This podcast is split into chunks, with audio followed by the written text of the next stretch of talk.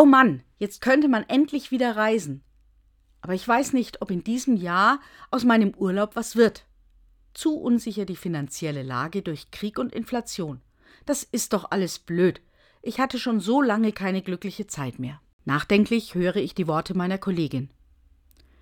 In mir setzt sich eine Frage fest. Was brauche ich eigentlich zum Glücklichsein? Ist es wirklich auch ein Urlaub? Nein. Für mich sind es Menschen, mit denen ich mich gut verstehe. Zeit für Dinge, die ich gerne tue. Und etwas zum Genießen. Da erreicht mich eine SMS. Was machst du heute Abend? Zeit und Lust, mit mir nach Dienstschluss auf ein gelungenes Projekt anzustoßen?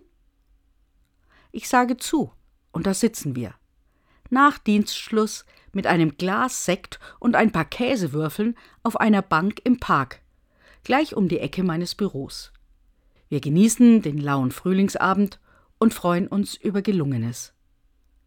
Und ich habe den Eindruck, hier ist ein Stück vom Glück, gleich um die Ecke.